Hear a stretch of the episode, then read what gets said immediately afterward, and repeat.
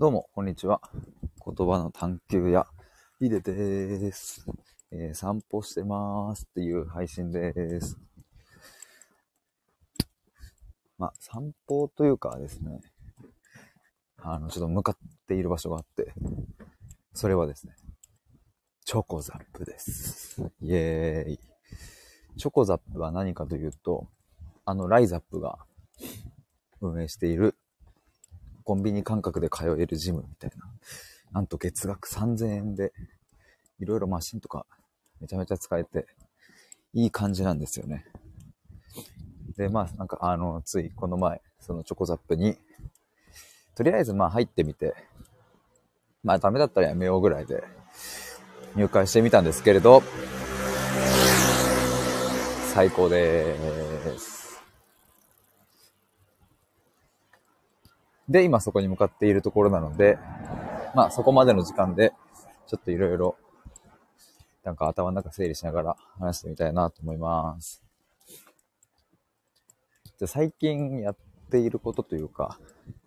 昨日とかちょっとやってたことを話すとですね、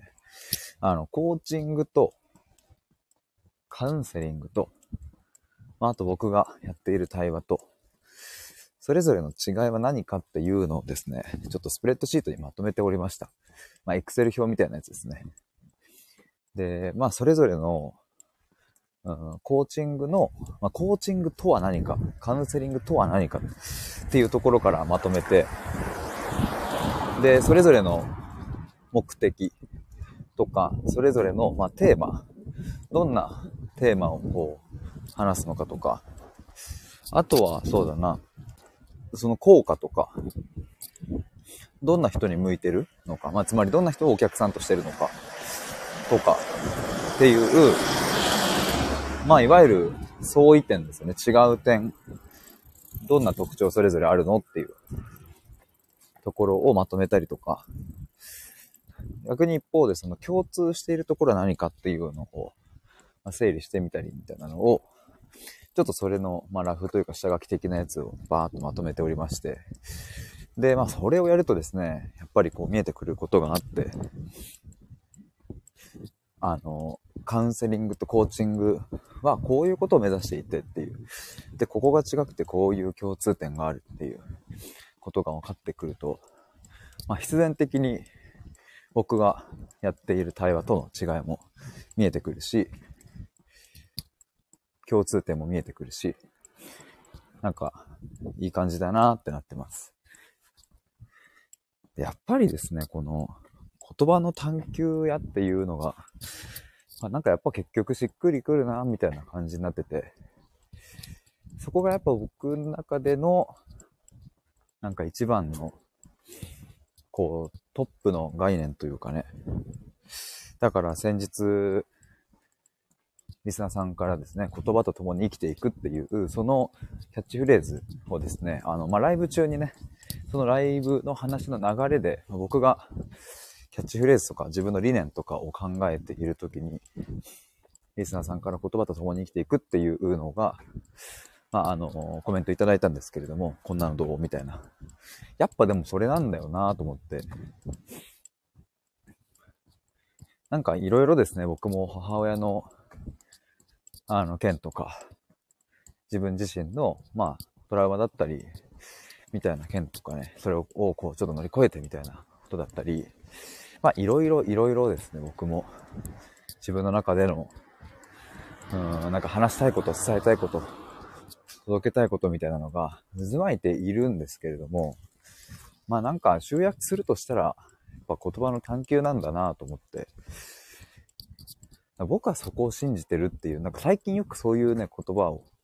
僕はこれを信じてるみたいなこと言うんですけども、客観的に。でも、でもというか、本当にその言葉の、僕はこれを信じてるんだっていう時のそれは何を信じてるかっていうと、まあ、人間が本来持ってる生きる力みたいなのを信じていて、で、その生きる力を呼び覚ましてくれるのは、まあ、言葉であり言葉の探求であるっていうだから、あの、まあ、今度ですね、コーチングと、カウンセリングと僕の対話の違いみたいなものをもっと端的にまとめたものを出したいと思いますが、まあちょっと先にお話しするとですね、えっと、そう僕の対話の、カラスの声で話す内容がちょっと飛びそうになるわ。ちょっと待ってよ。だけ、ああ、カラス。ちょ、ちょ、僕ほんとダメなんですよね、あの、そのなんか5時の鐘とか、外の、あ、またカラス鳴いてる。そっちに気を取られてしまって、話す内容が、ちょっとね、ごちゃごちゃってなっちゃうんですけど、えっ、ー、と、そう、カウンセリング？コーチング？との違いみたいなところですよね。僕が信じてるのは、人間には生きる力が本来備わっているということ、そして、それを、うん、蘇らせることができるということ。どうやって蘇らせるかというと、言葉の解釈を変えたりとかする。つまり、根本的な、根底の価値観をひっくり返したり揺さぶったりするっていうことですね。まあ、それが僕がやってることであって、つまりその対話には将来こうなりたいとか、じゃあそのためにこうしようという未来の視点もないし、逆に過去を癒そうという視点もない。あるのは本当にそこのみ。言葉の、言葉を除き価値観をひっくり返すっていう。で、そのためには過去の話もしたり、未来の話もしたりするっていう。まあ、あくまでそれは手段でしかないですね。っていうことを、まあ、信じているなということなんですけど。だからですね、結局僕は言葉の探求屋でもう間違いないんじゃないかなというしっくり感も来ていて。だから今日、そう今日の午前中とかにも、あの、名刺をちょっとね、作ろうと思って、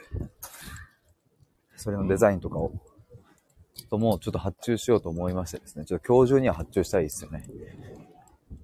最近ちょっとオフラインでの場みたいなのも行ったりする機会が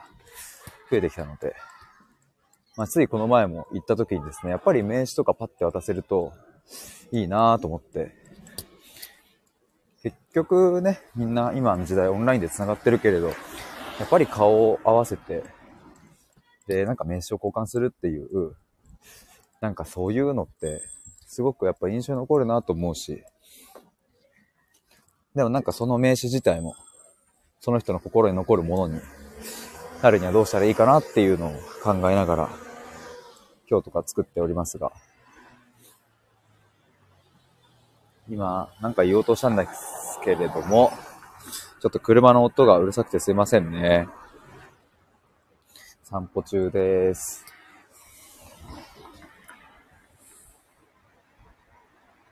だからね、あの、まあ最近その理念とか、自分の、まあ自分フリーランスとして、まあ自分が会社だとしたら、どんなミッション、ビジョンがあって、みたいなことを言葉にしたいな、みたいなのを、よく考えてたんですけども。まあ、シンプルに、これなのかな今言った話。なんか本当に、い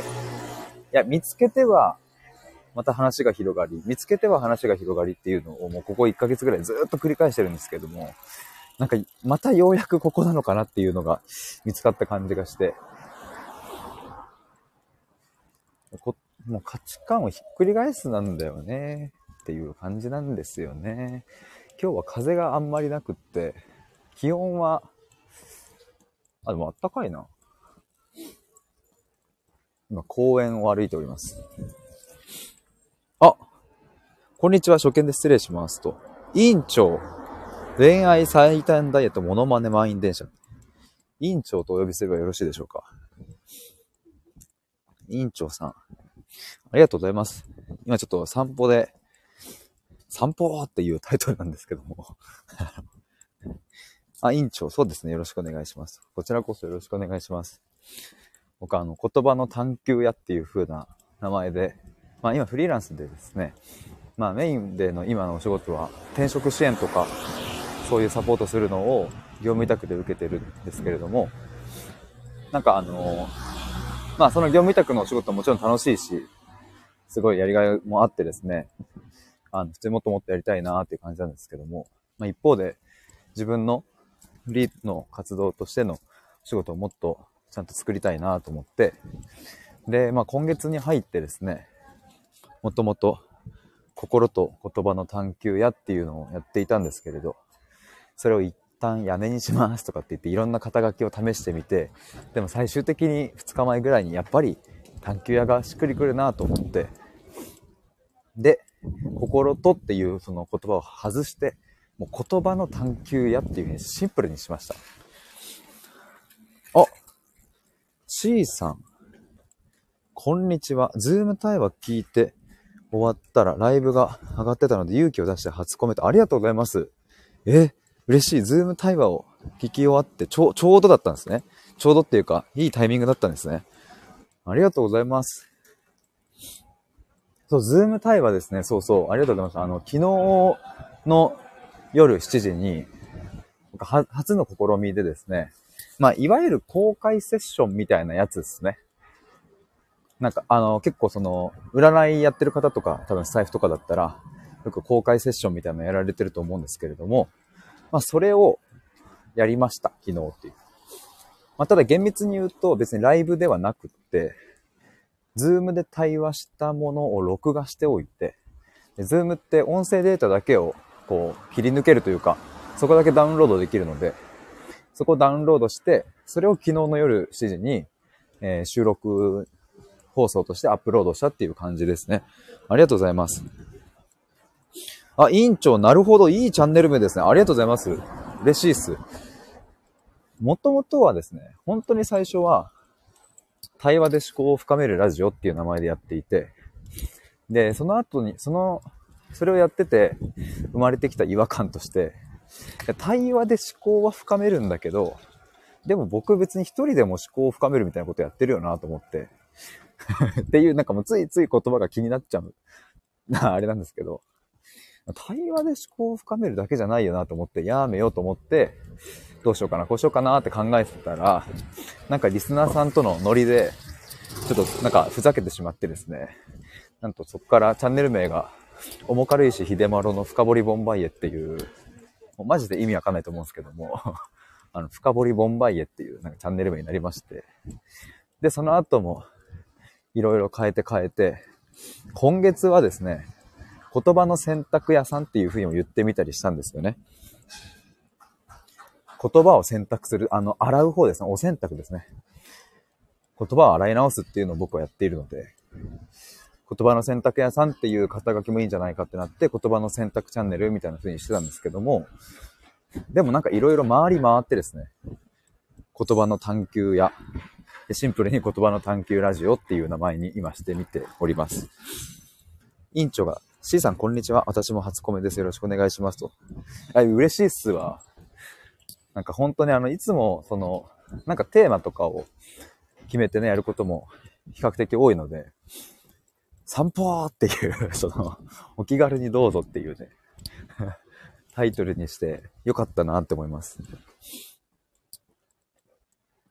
あ、なんか虫だ。すいません。虫が来ました。なんかね、僕も、僕もっていうか、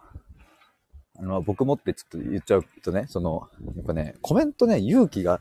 結構いるんですよ、僕も。他のお方のライブに行くと。C さんの気持ちすげえ、なんかその勇気を出して初コメってすげえわかるんですけど。でもだからね、あの、なんか、あんまりテーマに偏りすぎてると、ね、あの、いつも聞いてくださってる方とかはコメントしやすくても、初めての方とかってね、そんな気軽にね、コメントしづらいよなとか、まあ、僕自身がそう感じるから、その、聞きに行くライブがあっても、なんだろうな、まあ、すでにこう、聞かれてるリスナーさんとか、楽しんでる方がいると、初めましての分際で、コメントはできるって思って ま僕は、あの、そっと聞いているんですけれど。まあだからたまにこういうなんか、適当にやりますぐらいのノリの配信するといいっすよね。あ、委員長わかりますありがとうございます。C さん、委員長さん、こんにちは。と。ね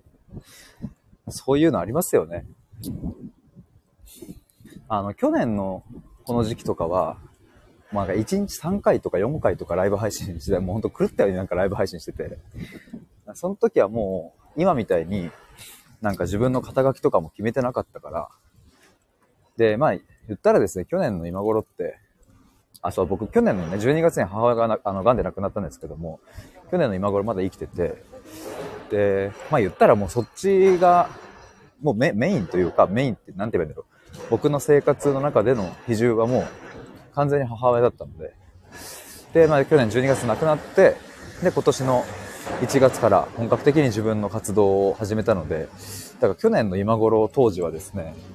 なんか誰に何を届けようとか、そんなこと1ミリも考えてなくて、とりあえず自分が楽しいようにやるみたいな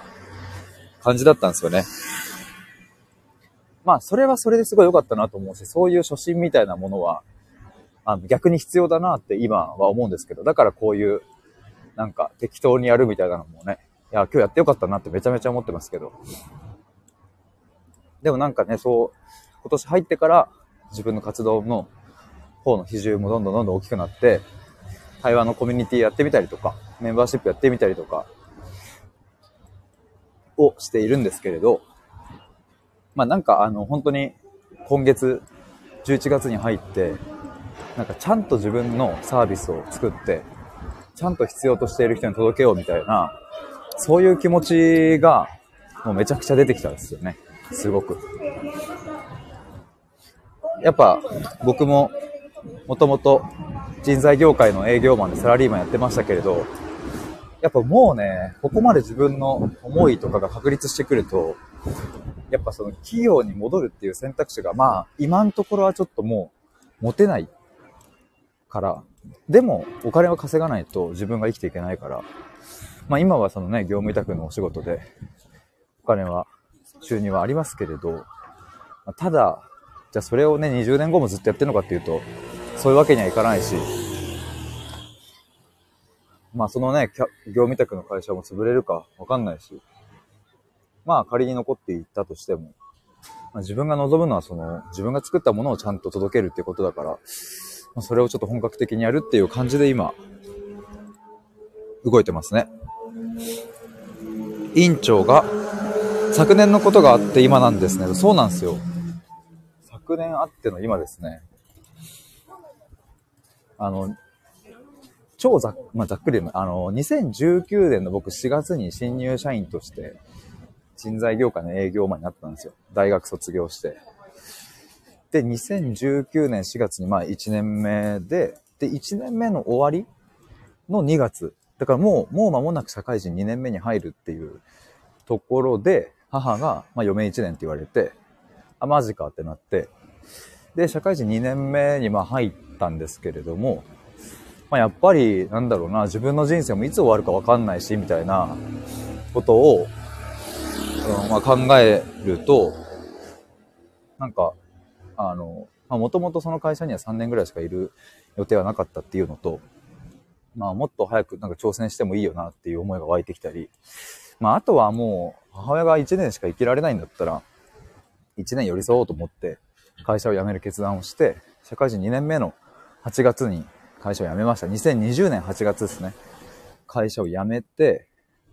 で、結局でも母親は2年弱生きられたので、そっから。すごい良かったなと思うんですけど。まあその経験がめちゃくちゃ大きかったですね。で、辞めてからは自分でブログ立ち上げて、広告収入を作ったりしながら、あの、まあいろいろちょこちょこやってたんですけど。C さん、クラファンもされていたし、活動的な1年でした。ありがとうございます。聞いていただいて。そうなんですよ。今年の9月3ヶ月前、2ヶ月前か、にクラウドファンディングやって、で、ついこの前ですね、そのクラウドファンディングの、あの、イベントやってきました。まあ、あの、どんなものかっていうと、今回は、癌の患者さんとか、癌患者さんをサポートする人たちを、うん、都内の、まあ、新宿にお招きして、それで、えっ、ー、と、本音の相談会をやるっていうクラウドファンディングで、まあ、なので、その費用を、あの、集めてくださいって言って、その費用をクラファンで募ったっていう感じで、なので参加者は、あの、無料でできますみたいな感じだったんですけど、まあそういうのやったりですね。ナイスパスをありがとうございます。C さん。そう、だから意外、いろいろね、そういう、なんか自分で作って自分で届けるみたいな経験も、あの、今年に入ってまあ、コミュニティしかり、まあ、コミュニティも2つやってね、今年の1月から3月で対話コミュニティやって、今年の5月から10月末まで探求アトリエっていう、まあこっちは無料のオンラインのコミュニティをやって、まああと今年の5月、まああの、コミュニティスタートしたのと同時で、このスタイフでもメンバーシップやってみたり、いろいろなんかそういう自分で作っては届けみたいなことを、まあ本当に規模は小さいとはいえ、あ、あの僕の中では超大きなものだったんですよね。でもそれがね、今までは、こう、自分の収入として結びついていたかというと、えー、全然そんなことはなくって、まあもちろんですね、その、対話コミュニティだったり、メンバーシップは有料だったので、そこでのお金も発生してますが、まあでもそれが別に僕の生活費として十分かというと別にそんなことはなくって、本当にね、あの、ちょっとの収入だったので、まあ、でも自分がね、今まさにこうやりたいこととかを続けながら、そして自分の思いをちゃんと届け続けるためには、まあ、どうしたってお金がないと、その活動はストップしてしまうから、だからもうここは貪欲にですね、どうしたらお金を稼げるかっていうこと。しかもそれも、うん、なんだろうな、自分が納得のいく形で、自分がちゃんと届けられてるって思える。そして、それを受け取ってくれた人も、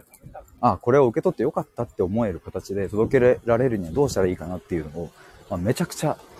今模索中。でも本当に最近、あの、いろんな人に相談乗ってもらったりとかしながら、どうしたらそれが作れるかな、みたいなことをやってますが、で、本当にスタイフの皆さんにも相談させてもらったりとかしながら、でもなんかね、それが本当に11月入ってから、いろいろこう、あっち行ったりこっち行ったりみたいな感じで自分の考え方もね、もう毎日のように変わっていった感じですが、でもなんかね、ようやく2週間ぐらい、11月、まあ、2週間ちょいぐらい経って、なんかね、あの、この言葉の探求屋っていうのが本当にこう固まりつつあって、で、さっき言ったように言葉の探求っていうところを僕の、なんか一つのこう、なんか僕といえばみたいな、代名詞的な感じのまあ、一番こうトップに来る抽象概念として、まあ、言葉の探求っていうのを持ってきて、まあ、いいんじゃないかな。それが僕としては納得感あるな、みたいな。言葉の探求っていうのをベースにした、うん、例えば、えっ、ー、と、転職支援だったり、えー、転職支援っていうのは、あその業務委託で受けてるものではなくって、僕自身がですね、ちゃんと自分で作った転職支援だったり、まあ、あとは一人起業家とかフリーランスとかの方の理念とかビジョンとかを一緒に作ったりとか、そもそもなんでこのあの仕事やろうと思ったのかとかっていう、そういうもののあの言語化相談に乗ったりとか、あとはですね、僕、そう、ちょっとついこの前、パッと思い出し、思い思いついてメモったんですけど、なんかね、オンライン対話塾的なやつやろうと、なんかふと思って、あの、対話をなりわいにしている人だったり、に限らずですね、やっぱりなんかこう、家族間での対話とか、親子間での対話とか、そういうものって、こうすごく本当は必要なのになかなかできないなとか、まあ、あとついつい、こう、本当の気持ちとは裏腹に違うことを言ってしまうとかってあると思うんですよね。だから本当はうん、ありがとうとか、本当はごめんねって言いたいんだけど、ついつい気持ちが素直になれず、強く当たってしまったりとか。で、まあ言ってから、ああ、言っちゃったわっていう後悔とかって、きっとこう、親御さんでもあるし、逆に僕みたいな子供目線でもあるし、ちなみに僕今27歳なんですけど、まだ結婚とかしてなくて子供もいないんですけれど、まあなんかそういうこう、対話をうん、できる土台作りみたいなのを、なんかそういうのをプログラム的になんかやってみるのも面白いなと思って、なんかですね、こう、僕が今まで大学4年生の頃から、うんと、社会人1年目、2年目と、まあ、そして今に至るまで、まあ、ずっとこう、いろんな人と悩みを聞きながら対話をして、もう本当に様々な、うん、まあ、ぶっちゃけ、魚絵って世間では言われてしまうような、まあ、とんでもない、ちょっとこう、ドロドロした悩みとかも聞いてきた、まあ、そんな経験が、まあ、あるんですけれども、まあ、そういうのをベースにした、まあ、僕なりの対話っていうのを、なんかこう、お届けできたらいいなと思って。院長が言葉を大切にされているんですね。そうですね。私はライブで緊張してしまうので、言葉を伝えるって難しいと感じていますっていう。汗汗っていう。ああ、でもめっちゃわかりますよ。あの、僕もね、今でこそなんかこうして、あの、ペラペラペラペラ喋ってますけれど、あの、やっぱね、あの、本当に、こういう風にペラペラ、なんだろうな、喋るって超難かったし、なんか僕過去のコラボライブとかを聞き返すとすっごい思うんですけど、なんかね、肩の力入りまくってるっていう。話してやるぞみたいな、なんかその、綺麗に言葉伝えようみたいな感じになってて、なんかようやくそういうものの、こう、硬さが抜けてきたなっていうのが本当、ここ最近というか、まあ今年に入ってね、おかげさまでそういう対話コミュニティとかやらせてもらったりしたので、そういう経験も大きかったですけれども、まあまだまだ硬かったものがようやくなんか抜けてきたのかなとは思いますけれど、でもやっぱライブ配信ってね、こう取り消せないっていうのある、ありますから、なんか、なんだろうな。あ、やばい、この言い方違うとかっていうのとか、あなんかしちゃうとね、ちょっと、あーって 本当は思ってないんだけど違うんだけどみたいな。委員長、場数が大きいですか？そうですね。場数は大きいなって思いますね。でもさ、なんか、よくさ、こういう、なんだろうな、別にライブ配信以外にもさ、何かこう、これどうやってやったらいいですかねみたいな質問とかをしたときに、うん、バカずだねみたいなことを言われると、もうなんかそれで話終わっちゃうじゃないですか。で、僕もそれなんかすごい、なんだろうな、昔からそういう何かこう、意見を聞くときに、その先輩とかに、まあもうバカず、もうそれ踏む、バカず踏んでいくしかないよみたいな言われると、いやまあそれはわかるんだけどみたいな、なんかそこじゃないとこもちょっと教えてほしいなみたいな気持ちがあったりして。だから場数が全てですっていうことではまあないっていう話なんですよね。僕が感じてる違和感としては。場数以外にもあるでしょっていう。っていう話なんですけど、すいません、まどろっこしくて。でもなんかそれで言うと、まあ、場数はもちろんあるんですけれど、あの、多分場数だけでもどうにもならない領域があって、多分それは自分に対する深い信頼みたいなものなんじゃないかなっていう気がしてて、あの、まあ、言ったら、まあ、もっとシンプルに言えば、僕は自分に対する自信みたいなものが、まあ、ほぼほぼないみたいな状態だったんですよね、今までって。だから、例えば大学に行きたい時も、何を学びたいかじゃなくて、どこの大学に行ったらすごいと思われるかとか、そういう視点だったんですよ、今振り返ると。で、就職の時も、どこの会社に入ったら周りの人からすごいねって言ってもらえるかっていう、だから大手に行くみたいな、そういう感覚だったんですよね。でもそれって言ってしまえば自分に対する信頼もなければ自信もないから、外側にこう、えっ、ー、と、信頼に足る実績や、そういうレッテルみたいなものを求めている状態だったんですよね。で、なんかその状態で喋っていると、自分の心の内側から湧いてくる言葉ではないっていう感じがして、今振り返ると。当時はそんなこともあの分かってなかったです。今、あの、当時の自分を振り返ると、うん、なんか外から借りてきた言葉をずっと話していたんだなって思うんですよね。まあ、全部が全部じゃないけど。でもなんかこう、ここぞっていう場面の時とかって、やっぱりこう出るじゃないですか、その人の、その人間性とか。そんな時に多分僕は自分の心に根を張った言葉ではなくって、外側のレッテルとか、うん、実績とかそういう、そっち側のね、部分をこう盾にして言葉を使っていたなと思って、あ、委員長、うんうんとありがとうございます。で、それってスタイフを始めてからも多分最初はそうだったと思うんですよね。最初は。で、何が僕をこう変えてくれたかっていうと、まあいろいろあるんですけど、まず一つは、あの、まあリスナーさんからの反応とかを直で受け取れて嬉しかったって、まずシンプルにそこあるかもしれないです。あ、それわかりますとかっていう共感をされるみたいな。で、徐々にですね、僕本音とか、親友や家族にも言えない本音みたいなものを、なんか、ちょっとずつスタイフで話すようになってったら、あ、なんか、わかりますみたいな声が多分増えてって、あ、こういうの話していいんだっていう風になったんですよね。多分、だからスタイフはね、本当に大きかったですね。そういう感覚とか、まあでもあとはね、もうちょっとこう広くなっちゃいますけれど、この1、2年でそのさっき言ったね、母親が癌になってからの経験がめちゃくちゃ大きくて、まあ母が癌になって、まあ言ったらもう死ぬ期限みたいな、あの、もう命の期限が決まったので、もう、あの、家族としてもですね、まあ一日も長く生き延びてほしいという思いもありながら、やっぱり生きてる間にしかできないことへの目線がすごく向いてって、で、まあ去年ですね、僕8月に、まあとあることをきっかけにですね、あの、母親との間で、まあ過去、ちょっと僕の中でトラウマになっていたことがこうバッてフラッシュバックして、それを皮切りに僕の中での怒りみたいなものがぐわーって湧いてきて、去年の8月に約20日間、もう反抗期、人生初の反抗期に入るっていう期間があったんですよ。で、そこでもう母親とか、まあ、父親に対しても、まあ、僕の過去からの怒りとか悔しさとか悲しさみたいなのを全部ぶちまけるみたいなのがあって、で、結果的にそれをやったからすごくいい関係性になれたんですよね、さらに。例えばでもそういうのも、なんかそういうね、一番下にの、あの、なんかぐつぐつ溜まってたものを一旦吐き出したっていうのもでかいですね。結構。だから、場数っていう面で言ったら、そうやって